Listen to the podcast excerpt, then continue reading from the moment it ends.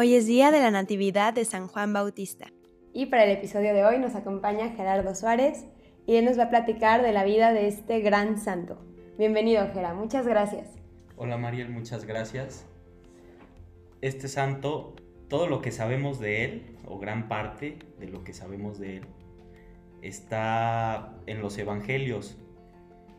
Y realmente es una figura muy importante en los evangelios con una gran trascendencia, con un gran bagaje, que incluso ha trascendido en el arte dándonos una gran variedad de obras, ¿no? Desde una que me encanta a mí, que no es muy conocida actualmente, pero en el Renacimiento, en el Barroco, fue muy conocida, que era la imagen de la Virgen María con el Niño Jesús y San Juanito, los dos primos chiquitos jugando y son hermosas todas esas esculturas, esas pinturas que existen, también de la visitación, de cuando bautiza a Jesús.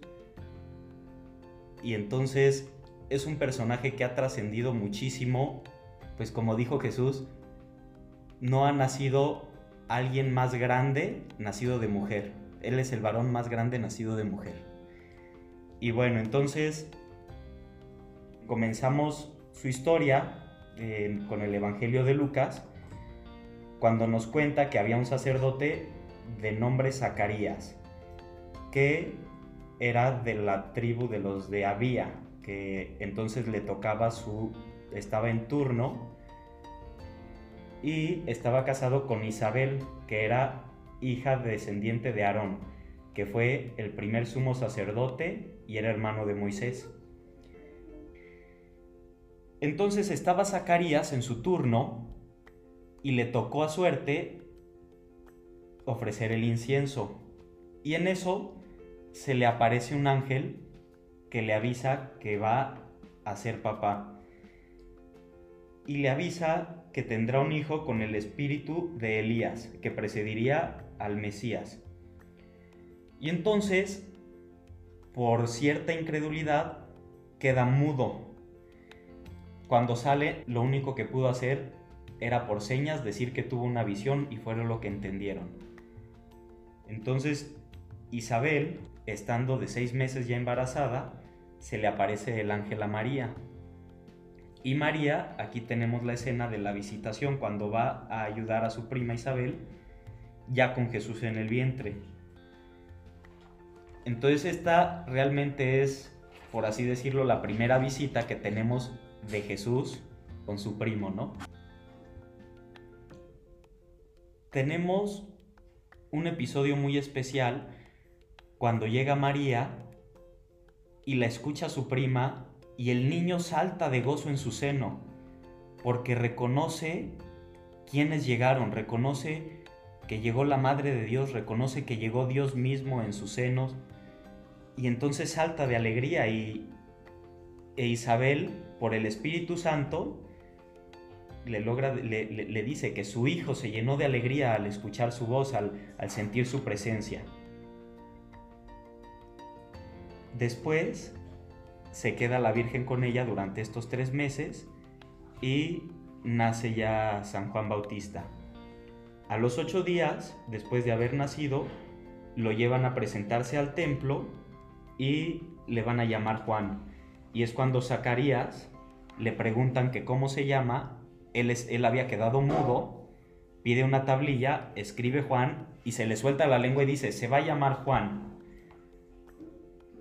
Y entonces todos los vecinos se llenaron de temor y esto se conoció en todo Ain Karim, que era en donde vivían Zacarías e Isabel, y en todo su pueblo y en todos los vecinos se comentaba y se veía la mano del Señor en San Juan Bautista que se le veía ya como desde niño que iba a ser un profeta, pues incluso su padre eh, profetizó de su, de su propio hijo, ¿no? Y dice, bendito el Señor Dios de Israel, porque ha visitado y redimido a su pueblo, al suscitarnos un poder de salvación en la casa de David su siervo, como habló por boca de los santos profetas de antaño, para salvarnos de nuestros enemigos y de la mano de todos los que nos odian.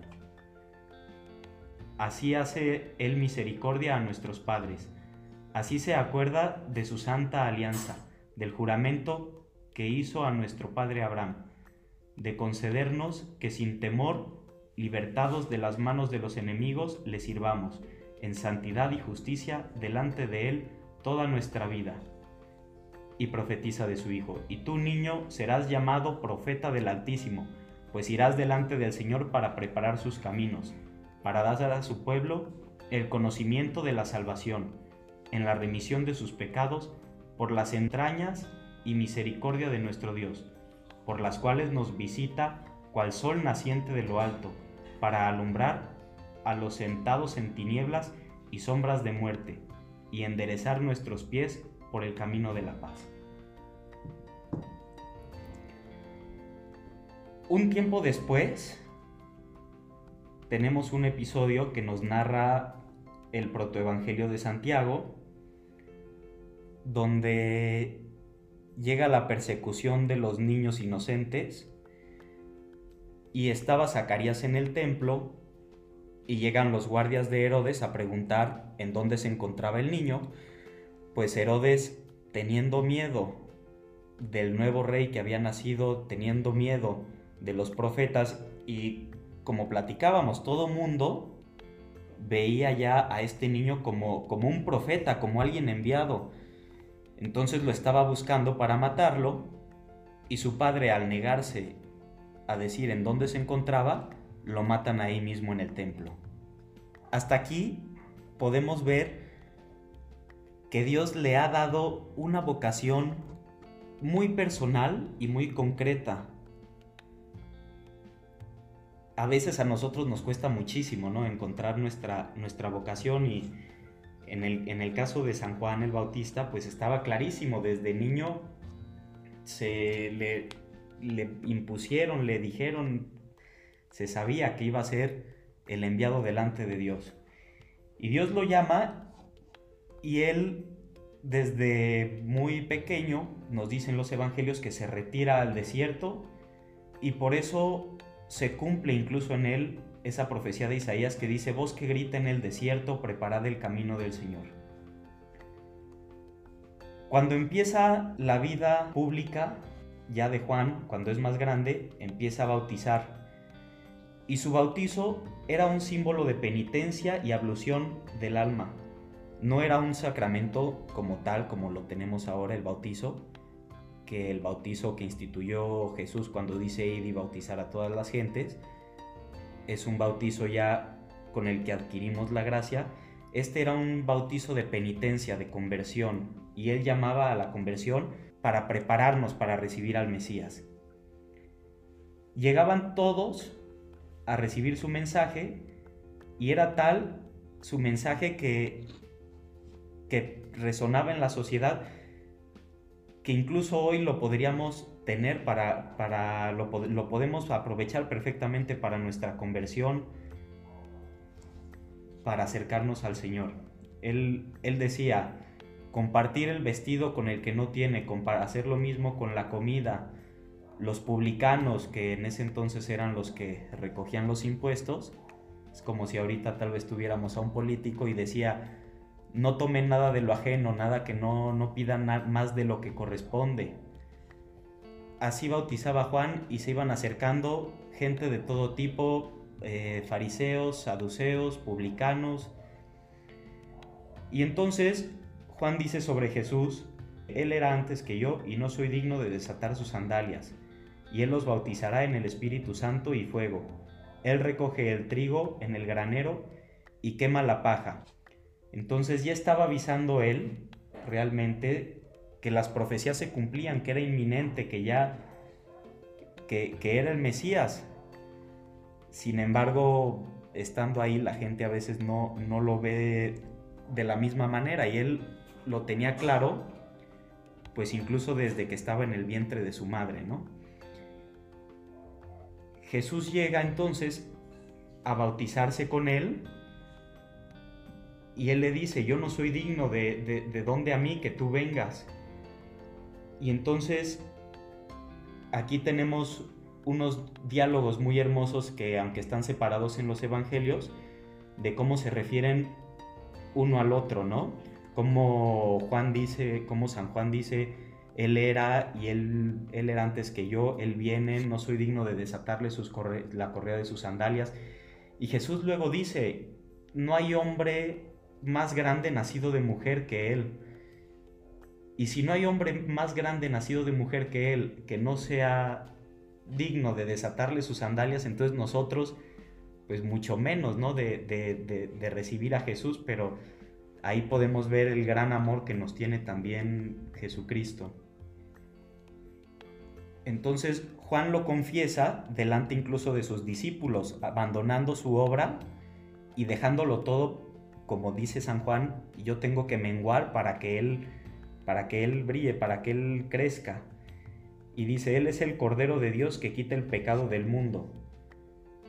Algo que no esperaba de esa manera en el Mesías, pues los judíos creían que iba a llegar un Mesías fuerte, un Mesías que iba a doblegar a las naciones, que los iba que iba a llevar a la gloria al pueblo Israel, y viene un Mesías que es un cordero que quita los pecados del mundo. Y para los judíos era también imposible lavar los pecados. Ni siquiera como, como, dicen, ni siquiera un holocausto, un sacrificio que era el sacrificio más perfecto que tenían, donde se consumía de manera total la víctima en el fuego y no alcanzaba a perdonarles los pecados y sin embargo llega el Mesías, que es el Cordero de Dios, que llega a perdonar los pecados. Entonces Jesús llega a ser bautizado por Juan el Bautista y tenemos esa escena también muy conocida, en el arte se le llama la desis, cuando está San Juan Bautista bautizando a Jesús y la Virgen también en ocasiones sale al otro lado. Y entonces Juan Bautista le dice a Jesús, yo no soy digno de bautizarte, tú me deberías de bautizar a mí. Y sin embargo, cuando Jesús le dice, conviene que sea así, obedece inmediatamente. Y tenemos algo paralelo parecido con San Pedro, ¿no? Cuando le dice, cuando le va a lavar los pies y San Pedro le dice, no, no soy digno. Y aquí con San Juan Bautista bastó simplemente la obediencia por amor y San Pedro que tal vez era de carácter un poco más más fuerte, más este tal vez no una humildad tan trabajada como la de San Juan Bautista en ese entonces. Y San Pedro le niega y le dice, no, tú no me vas a lavar a mí. Y Jesús le, le tiene que decir, si no te lavo no tendrás parte conmigo en mi reino. Y entonces ya San Pedro dice, sí, lávame la cabeza y todo. Y sin embargo Juan, con esa humildad y obediencia, hace lo que, lo que se le manda. Juan fue el elegido entonces para preparar el inicio de la vida pública de Jesús. Todo lo que había hecho, todo lo que se decía de él, incluso le mandaban los sacerdotes y los fariseos a preguntar si él era el Mesías y él decía que no. Todo lo que había hecho lo deja y se lo, lo pone en las manos de Jesús. Incluso sale en un evangelio más adelante que Jesús bautizaba y luego en el evangelio de San Juan, él nos, nos dice realmente que los que bautizaban eran también sus discípulos y era un bautizo todavía no el instituido, sino este de penitencia. Y los, los discípulos de Juan Bautista llegan enojados con Juan Bautista diciéndole, es que él estaba, están bautizando y San Juan Bautista les dice, nadie puede apropiarse lo que no les pertenece. Y nuevamente da testimonio de Jesús. Una vez que Juan es encerrado, recordamos que ahora reinaba Herodes, que era el nieto del que asesinó a su papá, lo manda a encarcelar, pues Juan le decía que no le era lícito tener por mujer a la esposa de su hermano Filipo. Y realmente no sabemos cuánto tiempo duró este encarcelamiento, pero seguramente fue algo largo, por lo menos un año, tal vez un poco más.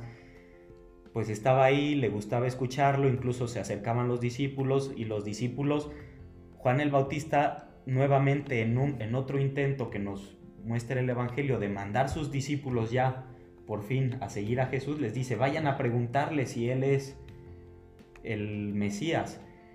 Y Jesús les dice, vayan y díganle lo que ven, los ciegos ven, los sordos escuchan, los leprosos sanan.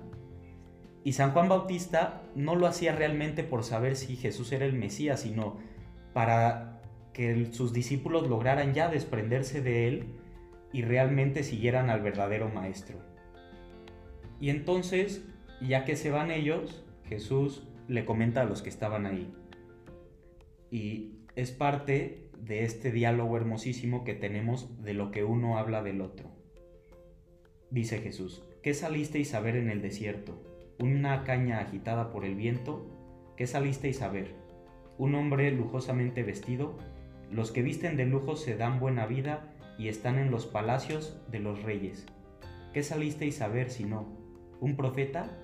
Sí, os digo, y más que un profeta. Este es de quien está escrito. Yo envío mi mensajero delante de ti, que te preparará el camino por delante. Os digo que entre los hijos de mujer no hay otro mayor que Juan. Sin embargo, el más pequeño en el reino de Dios es mayor que él. Y esto también vemos en las predicaciones de Jesús, como decía, el reino está cerca, el reino está cerca, hasta que llega un momento donde Jesús dice, el reino está aquí entre vosotros, y Jesús mismo es el reino. Entonces Jesús nos viene a traer la gracia que nos hace partícipes de manera accidental pero formal de la vida divina de Dios. A eso se refiere con el que tenga ya la gracia de Dios, el que ya esté en gracia, pues sí es mayor, pero no hay hombre nacido de mujer mayor que San Juan. Y San Juan al final muere mártir, dando testimonio, aunque no haya muerto dando testimonio de Cristo, muere dando testimonio de que debemos de ser fieles en todo y hasta el final. Como no dejó de decirle nunca lo que le era lícito, lo que no, era, lo, que no le era lícito, y tanto así que el mismo Herodes bajaba a escucharlo, porque se regocijaba, veía que había sabiduría, veía, incluso se pone triste cuando en, ese, cuando en esa fiesta, en ese baile, le dice a Salomé, pídeme lo que quieras, la mitad de mi reino y te lo daré, y le dice, dame la cabeza de San Juan el Bautista, y se la da. Se puso triste, prefería él tal vez darle la mitad de su reino, pero incluso no tuvo este rey la humildad de dejarse tocar por esas palabras que le decía Juan el Bautista para que le llevaran a cambiar en sus actos. Y de esta manera pues muere, muere Juan. La verdad es que creo que de Juan el Bautista podemos conocer más como partes de su historia, ¿no? Pero porque está así pues, en, la Biblia, en el Evangelio, como por partes. Pero creo que viendo como un recorrido, este, podemos conocer más de este santo que pues siempre lo tenemos presente porque está en la Biblia y, y, pues es de los más comunes, pero al mismo tiempo es muy desconocido para nosotros, ¿no? Creo que a veces podemos conocer más la historia de otros santos pero pues él era el primo de Jesús, él lo, vio, es de los pocos santos que convivieron con él y como tú dijiste, lo, reconoció desde, pues desde el vientre de su madre. Eh, y creo que de, San Juan podemos pues imitar esa humildad y esa entrega a Jesús, porque muchas veces creo que nos podemos sentir a veces muy buenos por las cosas que hacemos. Pues cómo no se habrá sentido San, Juan, ¿no? Antes de Jesús pues todos creían que él era el Mesías. O sea, ¿cuántos de nosotros que apenas nos este, nos sentimos que hicimos algo bien y, bueno, imagínate él. Y aún así él decía, no, yo ni siquiera soy digno de desatarle las, las sandalias, yo, yo debo de disminuir y desapareció, literalmente desapareció del mapa y pues ya, lo que sigue es Jesús, ¿no? Entonces creo que podemos imitar esa humildad y darnos cuenta que ni siquiera la obra más grande que hagamos va a ser suficiente y todo es para que Jesús brille más. Pidamos a San Juan Bautista que nos ayude a tener esa humildad para que nos demos cuenta que todo lo tenemos que hacer en esta vida para que Jesús brille y que no busquemos nosotros ser honrados por la gracia humana, sino buscar todo hacerlo para Dios, con visión sobrenatural. San Juan Bautista ruega por nosotros.